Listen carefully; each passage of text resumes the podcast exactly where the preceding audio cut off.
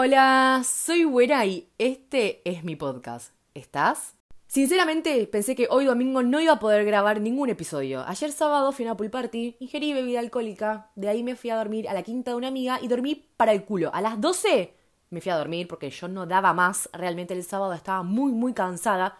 Me fui a dormir a las 12, me desperté a las 3 de la mañana, 3 y media, 4 y media, ahí 4 y media no me podía volver a dormir. Existe la teoría de que uno se despierta cuando el alcohol sale de tu sistema. Y puede ser. Hasta las 5 estuve despierta. 8 y media me volví a despertar, dormí media horita más, a las 9 finalmente nos levantamos, tomamos sol, pileta, yo leí un libro, la pasé muy bien. Pero dije, ahora cuando llegue voy a estar que toco la cama y me duermo. Pero no, acá estoy, en la cama, sentada, hablando con ustedes. Me acabo de dar cuenta que este es el quinto capítulo que grabo en tres días y que no les vengo preguntando cómo están. Es como que yo arranco a grabar y. y arranco. Pero, ¿cómo están? ¿Bien? Me imagino que debe haber algún. algún que otro final, algún que otro recuperatorio, hay un par de exámenes, pero diciembre se pasa volando. Cerrar los ojos, lo abrís y ¡pum! Tenés un vitel toné ahí enfrente, la ensalada de fruta, Papá Noel, discusiones familiares. Esto pasa muy rápido. Diciembre pasa rápido. Es un mes que es un segundo. Enero vieron que los primeros 15 días suelen ser un poco ahí como de goma y después febrero ya se empieza a apurar, ¿no? Innecesariamente, febrero tranquilo, nadie te apura. Me enteré que este año son 29 días, no 28. Así que por si les interesa tenemos como ese changüí. Tenemos 24 horas más de vacaciones. Igual yo hablo como si todo el mundo estuviese en el secundario y en la facultad o sea, la facultad sin trabajar, ¿no? Las personas que trabajamos tenemos 15 días de vacaciones, no tenemos todo el verano. Pero bueno, para mí es completamente diferente trabajar, o sea, estudiar claramente no. Estoy estúpida, téngame paciencia, dormí mal. Pero para mí es completamente diferente trabajar en el verano. Siento que los días en el verano motivan de una manera completamente diferente que los días en el invierno. Ustedes ya saben que yo soy team verano. ¿Qué van a esperar de mí? Una frase que diga, no, qué asco el verano. No, por supuesto que no, aguante el verano, todo lo hace más lindo hasta trabajar. Imagínense. Pero bueno, espero que estén bien, espero que les vaya bien en todos los exámenes y ténganme paciencia. Lo más probable es que me trabe un poco. Repito, dormí mal, ingerí alcohol. Ténganme amor. Ya sabes, lo que puedes hacer antes de sumergirte por completo en este episodio, puedes seguirme en Instagram, soy buena.a y también me puedes seguir en Twitter que soy buena, buena, buena. Ahora sí, me callo y arrancamos con este episodio. Hoy vamos a estar hablando de cómo afrontamos las críticas, porque las críticas son durísimas y muchas veces no sabemos cómo manejarnos en ese ámbito, en ese ámbito donde alguien viene y te dice, esto es horrible, esto es espantoso. Vamos a empezar con algo que yo no sé si ustedes saben, debe haber un montón de personas que sí, pero lo más probable es que haya un montón de otras personas que no sepan esto, yo escribí un libro y no solamente escribí un libro, sino que ahora en febrero se va a publicar. Es decir, ustedes van a poder leer ese libro. La verdad es que mientras yo escribía, no pensaba en alguien va a leer esto. Si bien yo sabía que la intención era publicarlo, mientras escribía no tenía eso en mente. Obvio, por supuesto, pensaba que alguien lo iba a leer eventualmente, pero no era algo que me acechaba tanto como ahora, que mientras más cerca estamos de la fecha de la publicación, más me asusta. Es como un monstruo que cada vez crece y crece y crece más. El hecho de que ustedes van a poder leer este libro y que ustedes van a tener una opinión sobre el libro, sobre lo que yo escribí. Entonces, ese miedo que yo tengo es que a ustedes no les guste el libro. Y es un miedo completamente real. O sea, ese miedo está mirándome ahora. Yo estoy sentada en la cama y ese miedo me está mirando fijo a los ojos. Yo tengo terror de que ustedes lean el libro y les parezca una mierda. O sea, ¿qué hago yo ahí? ¿Entienden? Para mí es un peso muy importante la opinión que tiene el otro en un trabajo mío, en algo en lo que yo trabajé. Y además, lo que tienen los libros, como cualquier expresión artística, es que ese libro tiene mucho de mí, de cómo yo veo a la vida, de cómo yo veo el amor, las relaciones, los vínculos. Hay mucho de mí en ese libro, entonces que a ustedes no les guste sería como algo fuerte. ¿Estoy diciendo que están obligados y obligadas a que les guste mi libro? Sí, no joda, pero obviamente que no, cada uno puede opinar diferente y no conozco a ninguna autora, no conozco a ningún autor que nunca haya sido criticado por una obra de su propiedad. O sea, es imposible gustarle a todo el mundo. Y yo sé que es imposible gustarle a todo el mundo, pero eso no significa que seamos conscientes de, bueno, no le puedo caer bien a todo el mundo, no todo el mundo va a estar feliz con lo que yo hago, entonces cuando alguien me critica a mí no me afecta. Yo no creo en eso, es muy complicado hacer oídos sordos y sobre todo cerrar tus sentimientos y tus emociones cuando alguien viene y te dice, tu trabajo a mí no me gusta, no me gusta lo que haces, no me gusta tu canción, ni tu música, no me gusta tu libro, no me gusta tu arte, no me gusta cómo te desempeñas en tu trabajo. Es muy complicado decir, está bien, no pasa nada, yo sé que eso es una opinión tuya, pero que el valor de lo que yo hago está en otro lado. Que sí, es totalmente así. No nos basamos nosotros en las opiniones ajenas. Nuestro valor se basa y se mide con otros factores, no con miradas ajenas y opiniones ajenas. Pero al mismo tiempo, tiene un peso eso, que no podemos obviar. No podemos hacernos los boludos y decir, no, pero esto no me afecta. Yo sé que si mañana saco el libro, entro a Goodreads, que es una aplicación donde las personas pueden escribir reseñas y calificar al libro, y leo que alguien pone la verdad que este es el peor libro que leí en mi vida, obviamente que eso me va a afectar. En algún lugar de mi pecho se va a guardar esa crítica y a mí me va a hacer mal. Puede ser hasta que llore. Y es más, lo más probable es que diga, esta persona tiene razón, este libro es una mierda, no sé qué, y bla, bla, bla, y bla, bla. Uno se pone de acuerdo muchas veces con las críticas, ¿no? A lo mejor no, a lo mejor sí.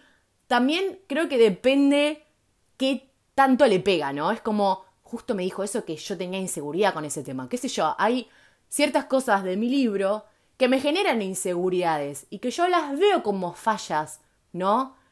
Pero no fallas de que no las arreglo porque las quiero dejar así a propósito, sino de que digo, y a lo mejor no les gusta esto, ¿no? Tal vez me, me pongo a pensar en cosas que ustedes podrían criticar.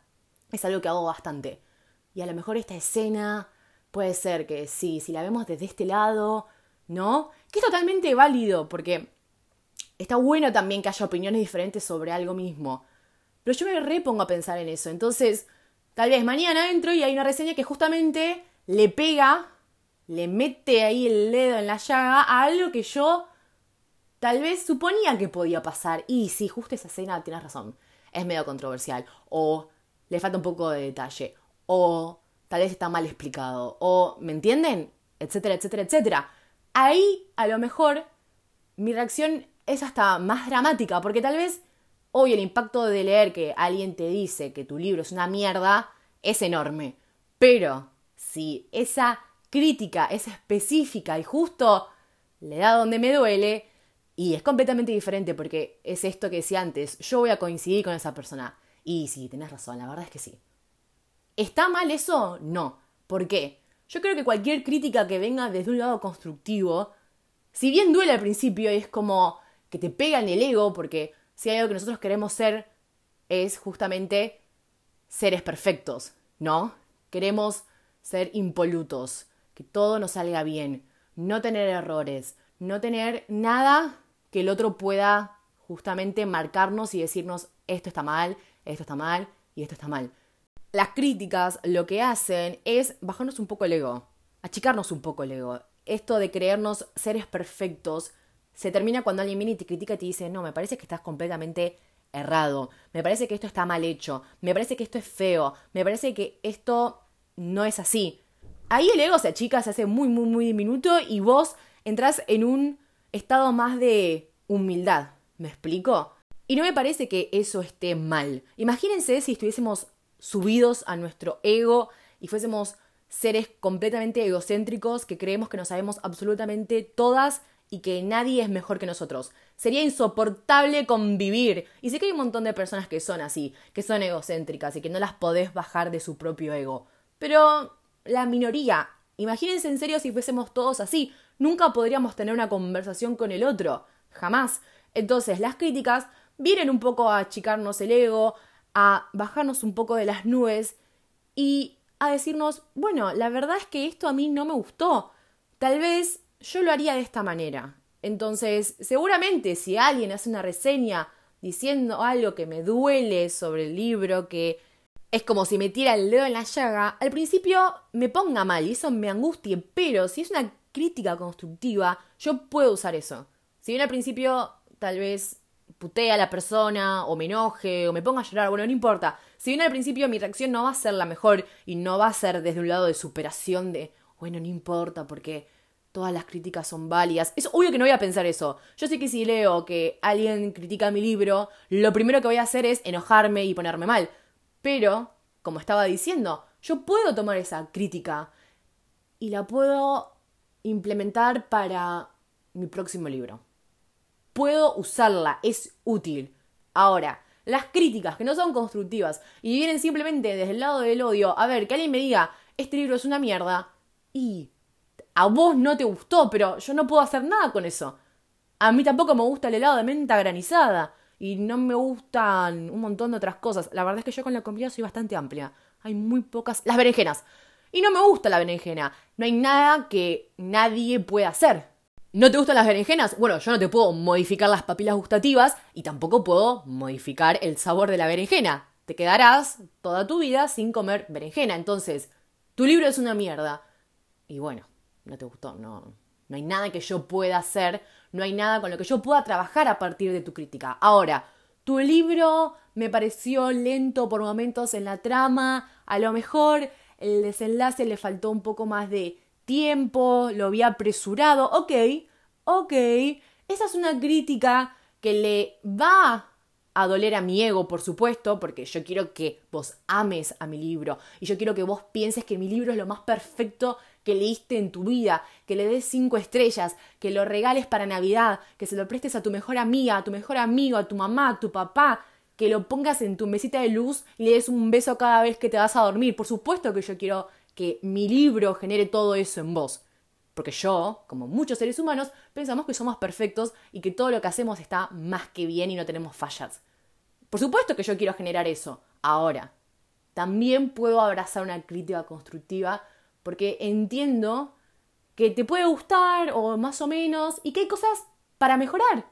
Porque las críticas, cuando vienen desde un lado positivo y no desde un lado de le tiro odio porque sí, tienen la intención de que la persona que recibe la crítica pueda utilizarla, pueda exprimirla. A ver, esto no significa que yo le voy a hacer caso a cada persona que me critique el libro, porque a lo mejor a mí me gusta que el nudo sea lento y que el problema dure 300 páginas y yo quiero escribir así. Es como a mí me gusta contar la historia.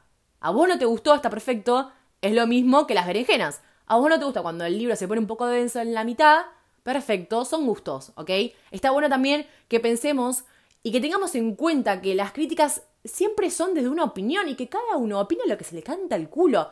No es que hay alguien acá que sepa más que todos nosotros. Hasta el que tiene un doctorado en letras en no sé dónde, sigue siendo una persona que basa sus opiniones a veces medio... Porque sí, no, no, todas las opiniones van a nacer desde una base científica, ¿ok? No todo es tan argumentado, a veces son gustos. Pero repito, es esto de una crítica constructiva se puede exprimir para mejorar en un futuro, siempre que vos pienses que querés hacerlo, porque si no, también si te basas en lo que le gusta a cada uno y nunca vas a terminar de escribir ningún libro, porque hay gente que le gusta esto y hay gente que le gusta lo otro, y no vas a poder jamás conformar a todo el mundo. Creo que esto es muy importante. Cuando nosotros recibimos una crítica, ya sea constructiva, ya sea crítica por criticar y porque estoy aburrido y tengo ganas de criticar básicamente, no importa cuál es el tipo de crítica. Está bueno que nosotros pensemos en ¿la tomo o no la tomo? Esa opción está sobre la mesa. Vos no tenés que estar escuchando y haciéndole caso a cada uno, porque vas a terminar haciendo nada. Una persona te va a decir, hace esto, y la otra persona te va a decir, ok, hace todo lo contrario. Todo lo contrario, ¿eh? Ni escuches lo que te dijo la persona número uno. Escúchame a mí, porque yo sé más. Y hay veces que si bien vos podés recibir con brazos abiertos todas las opiniones, consejos, críticas, como le quieras decir, vos podés recibirlos con los brazos abiertos, con los oídos abiertos y con buena predisposición, al final del día es, bueno, ¿qué quiero hacer yo? A mí, ¿qué me gustaría hacer? ¿Cómo me gustaría escribir este libro? ¿Cómo me gustaría manejarme en el trabajo? ¿Cómo quiero manejar esta situación? Muchas veces las personas opinamos porque nos encanta opinar y opinar es gratis, hablar es gratis, no te cuesta nada armarte una opinión sobre cualquier tema, aunque no sepas mucho sobre el tema, mejor, sí, opinas muchísimo más. Nosotros además como sociedad tenemos esto de yo opino de absolutamente todo. Jamás vi Gran Hermano, pero voy a opinar de los participantes Gran Hermano. Jamás escribí ni medio poema, pero voy a opinar de cómo tendría que estar escrito este libro. Jamás, jamás cociné ni medio plato de fideos, pero me parece que la cena de Navidad te quedó media media. El asado estaba ahí medio Duracel. ¿Qué sabés? Nunca cocinaste, no sabes ni cómo se prende el fuego. Entonces, no sale así natural opinar. Y muchas veces, muchas veces, las personas piensan que están opinando con amor y no están opinando con amor, sino están opinando desde un lado de yo sé y vos no sabes. Yo soy mejor que vos y vos todavía tenés que aprender. Y esas para mí son las peores opiniones. Cuando alguien viene y te critica con este aire de yo sé todo, este aire de sabelo todo, ay, a mí no hay nada que me saque más la paciencia. Porque no es que yo sé todo y no tengo la necesidad de que nadie me enseñe, ni la necesidad de que nadie me explique. Por supuesto, tengo un montón de cosas que aprender. Y seguramente las vaya aprendiendo o no. Hay cosas que yo siento que nunca voy a aprender en la vida. Por ejemplo, estoy pensando, no se me viene nada ahora a la mente, pero hay muchas cosas que soy consciente que voy a tener, voy a tener que delegar por mucho tiempo. Jamás voy a aprender cómo hacer un asado. No creo que, va, a lo mejor tengo la necesidad algún día, pero por ahora yo voy a delegar eso. Sigo con el ejemplo del asado porque me quedé en lo de la cena de Navidad, pero hay un montón de cosas realmente que yo no tengo la intención de aprender cómo se hacen, y no porque no quiera, sino porque no lo veo necesario, por ahora. A lo mejor en un futuro sí.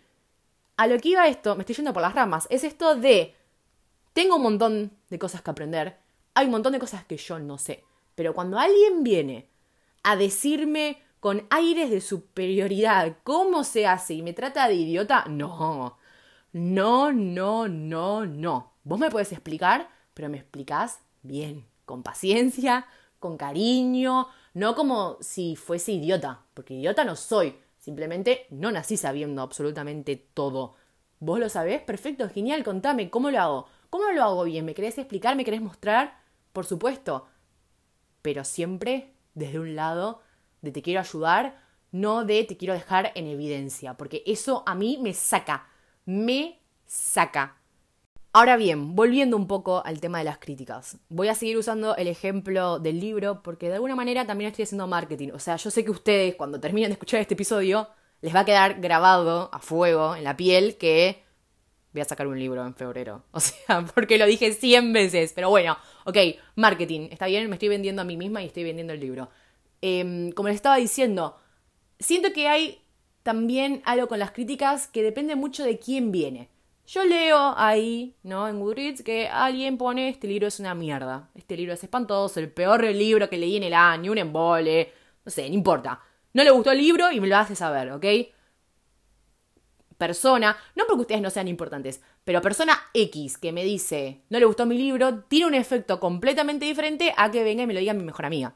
Si mi mejor amiga viene y me dice, tu libro no me gustó, y es otra cosa. No porque ustedes, repito, no me interesen y no me importen, por supuesto que a mí me interesa y que a mí me importa y me va a importar lo que ustedes piensen y opinen de mi libro. Eso yo ya lo sé. Estoy tratando de trabajarlo para que no me afecte tanto, pero yo sé que lo que ustedes digan de mi libro a mí me va a afectar de alguna manera, pero no me va a afectar de la misma manera lo que digan ustedes del libro a lo que digan mis amigos, mis amigas y mi familia. Si mi mamá viene y me dice, y a ver, ¿cómo te digo esto? ¿no? Además siento que las madres no, no es que te van a mentir, porque por lo menos mi madre nunca miente. Si te tiene que decir algo, te lo dice. Eso te queda medio mal o no me gustó cómo te quedó el corte de pelo. Mi mamá no tiene problema con eso, no, no me va a disfrazar con amor ni con amabilidad. No es que es bruta, pero viste que tal vez hay algunas personas que les cuesta más. Yo creo, yo tengo varias amigas, varias mejores amigas. Creo que una de mis mejores amigas no podría decirme nunca en la vida que no le gustó mi libro, por ejemplo. Vieron que hay personas que no pueden, simplemente no, no pueden. Tal vez dentro de 10 años me diga, te puedo ser sincera, la verdad es que no me gustó tu libro. Y yo, bueno, amiga, pero pasaron 10 años. Mi madre es una persona que si te tiene que decir algo, te lo dice. Con amabilidad, pero te lo va a decir, no te lo va a disfrazar. Eh, esto iba a que que mi madre me diga, che, no me gustó tu libro, y pega completamente diferente. Es mucho más doloroso. Es un miedo que también tengo. Tengo miedo de que mis amigas lean el libro y no les guste. ¿Qué hago? Re incómodo además el momento. Y amiga, ¿qué te pareció? Y no me gustó mucho. Bueno, ahí yo tengo que desaparecer del país directamente y buscarme un nuevo grupo de amigos. No, bueno, pero ustedes me entienden a lo que voy. Sonó re exagerado eso. Siento que a mí me cuesta mucho lidiar con las críticas porque yo tengo esto de que quiero complacer a todo el mundo. Entonces, realmente entiendo cuando a alguien le afecta las críticas. Y realmente me molesta cuando alguien viene y dice, pero que no te importe lo que digan los demás. Viví tu vida. Bueno, sí, es re lindo decirlo. Y es re lindo ese pensamiento de que no me importen los demás. Yo vivo mi vida como la quiero y hago lo que quiero. Me encanta, sí, arriba el pensamiento. Aplicarlo es otra cosa. Aplicarlo es otra cosa. Yo quiero complacer a todo el mundo. Yo le quiero gustar a todo el mundo. A mí no me da vergüenza decir esto, ¿eh? Para nada. Yo quiero que todo el mundo esté feliz conmigo. Con lo que yo hago, con lo que yo digo, con cómo soy yo. No soporto las críticas. Me hacen muy mal. Entonces, realmente, por ejemplo, yo seriamente estoy pensando en no abrir Goodreads nunca más. ¿Entienden? A ese nivel, porque sé que las críticas tienen un efecto en mí. También sé que tengo que aprender a convivir con ellas. Entonces, desinstalar Goodreads y todas mis aplicaciones y todas mis redes sociales, no quise decir aplicaciones, y todas mis redes sociales para nunca leer ni media crítica no es una opción. No podemos ir al otro extremo de, ok, hago como que no existen. Porque es obvio que están ahí. Yo sé que a alguien no le va a gustar mi libro. Y es lógico. Lo ilógico sería que a todo el mundo le guste mi libro. Eso no tendría mucho sentido. Sería medio raro. No conozco a nadie realmente. No conozco a nada, no a nadie. No conozco ni película, ni serie, ni libro en la que todo el mundo opine positivamente y que no haya ni media crítica. No, no conozco. Ni álbum de música. No conozco realmente nada opinable en el que todo el mundo esté de acuerdo en que es lo mejor que existió alguna vez en la vida. No. Entonces, si sé que las críticas van a estar, yo sé que las críticas van a existir, me voy a tener que empezar a poner cómoda con la idea. Esto tampoco significa leerme cada reseña que pongan de mi libro, ¿ok? Tampoco es estar pendiente de las opiniones ajenas y preguntarle, ¿y a vos qué te pareció el libro? A cada persona que leyó el libro. A ver, una firma de libro seguramente te pregunte, ¿te gustó el libro? Pero no puedo estar preguntándole, ¿y qué te pareció el libro? A cada persona que lo leyó. Eso tampoco es sano, porque terminás dependiendo de la mirada ajena, porque una crítica, bueno, una opinión, bueno, pero si estás todo el tiempo pendiente a qué piensan los demás de lo que vos haces, terminás achicándote vos y poniendo al otro en un primer lugar. Entonces, no es el extremo de ignoro todas las críticas y opiniones, yo hago como que no existen porque también uno se tiene que hacer fuerte y ponerse cómodo con la idea de que no le vas a gustar a todo el mundo y lo que vos haces no le va a gustar a todo el mundo. Hay personas que van a odiar, a detestar, que les va a parecer horrible lo que vos haces.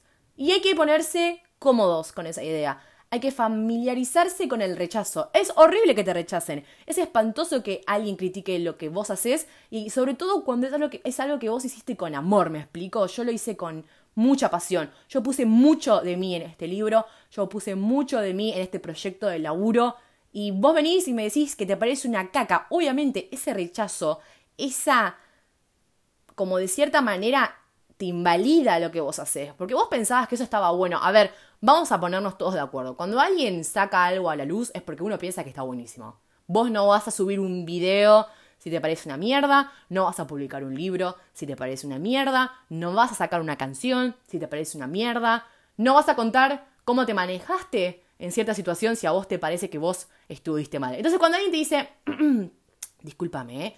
me parece que te equivocaste o me parece que no está tan bueno lo que hiciste, me parece que la torta te quedó un poco seca, vos te querés morir. ¿Cómo que la torta está seca? ¿Cómo que el bizcochuelo que hice para merendar todos juntos está feo? Te querés literalmente morir. Porque vos lo pusiste al bizcochuelo en la mesa pensando que a todo el mundo le iba a gustar y que te iban a decir, eh, pasame la receta. Entonces cuando alguien te dice, este bizcochuelo está un poco seco, es algo que vos no te esperabas. Primero te sorprendés, ¿no? Es como, ¿cómo que está seco? Sí, sí, tipo, a ver, pará lo probás y decís, la puta madre, está seco. Yo me equivoqué. Entonces, cuando alguien te critica y encima tiene razón, porque además, algo que yo me olvidé de mencionar, hay muchas veces que las personas te critican y no tienen razón. No siempre que alguien te critica es porque está en lo cierto y acertó. Pero cuando sí aciertan es, por Dios, que me trae la tierra. Este bizcochuelo está re seco. Es un asco, básicamente. Entonces, el rechazo, la humillación un poquito, el golpe al ego. Y bueno, uno se tiene que acostumbrar a eso. Es hacerse fuerte. No podés hacer como que no existen. Yo no puedo fingir que nadie va a criticar mi libro, que ninguna reseña va a ser negativa. Yo no puedo hacer eso. Y tampoco el otro extremo, tampoco el extremo de que todo lo que yo hago va a depender de las críticas y de las opiniones ajenas porque yo quiero complacer a un grupo de personas y quiero justamente que todo lo que ellos notaron, todas las fallas que ellos notaron, las cosas que cambiarían o que harían de otra manera, las pueda arreglar. Ok, listo, perfecto. Entonces en el próximo libro el protagonista que sea colorado en vez de rubio, perfecto, anotado. Que tenga tantos caracteres porque si no es muy largo, listo, anotado. Que el protagonista se llame... Entonces no es mi libro. Ya deja de ser mío y pasa a ser de ustedes. ¿Me explico? Es como cuando armas un Frankenstein. Ya no es mío, ya no tiene nada de mí. Simplemente escribí un libro para complacerlos a ustedes. Y lo más triste de cuando hacemos esto, de cuando dejamos de lado nuestra impronta en las cosas para complacer a los demás, es que seguramente de la vereda de enfrente hay un grupo que va a odiar ese libro porque no le gusta que sea tan corto el libro, porque no le gustan los protagonistas colorados, porque... ¿Me explico? Nunca vamos a poder complacer y contentar a todo el mundo. Es imposible. Entonces, yo voy a odiar el libro, seguramente porque no es lo que yo quería escribir o no como yo quería escribirlo, no es lo que yo quería hacer.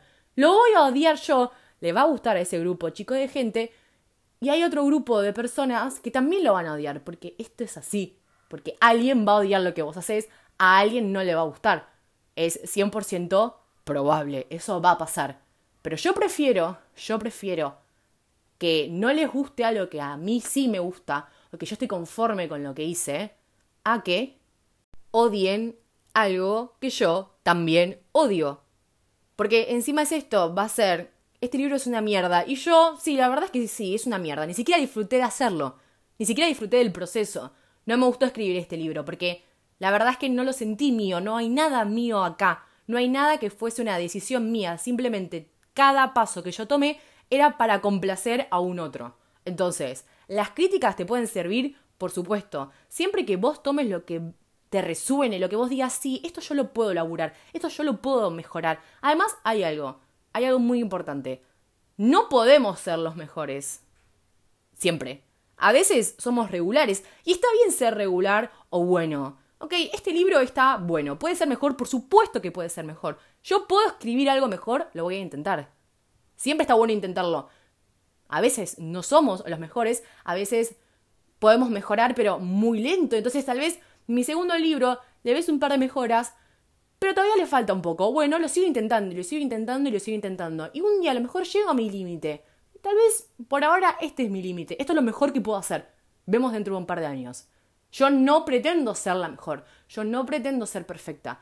Entonces, esto de que uno tenga que exigirse, ¿no? Que tus exigencias sean medidas por la mirada ajena no funciona porque uno sabe lo que puede dar. Y yo doy mi 100% en cada cosa que hago, siempre, cada vez. Esto es lo mejor que yo puedo hacer. ¿No es suficiente?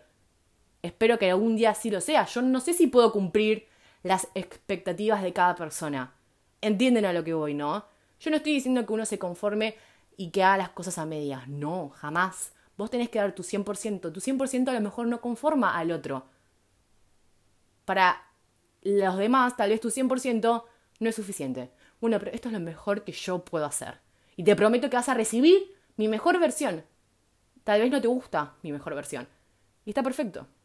Entonces, como estaba diciendo, las críticas te tienen que servir. Si no te sirven para nada, si vos no puedes sacar nada bueno de eso, si vos pensás que lo que te dicen no lo puedes mejorar o todavía no lo puedes implementar o te falta mucho para llegar a hacer lo que el otro espera y exige de vos, déjalas a un costado. Chau, tiradas a la basura o lo ves más adelante, pero no te quedes con críticas que no te sirven para absolutamente nada, porque las críticas negativas, llenarte de críticas negativas, te desmotiva, porque vos vas a estar constantemente sintiéndote insuficiente, que no sos bueno en lo que haces, que todo lo que haces es una basura, que la verdad es que deberías dejar de hacerlo, porque como no te sale claramente, deberías rendirte. Entonces, críticas negativas para acumular, no, jamás.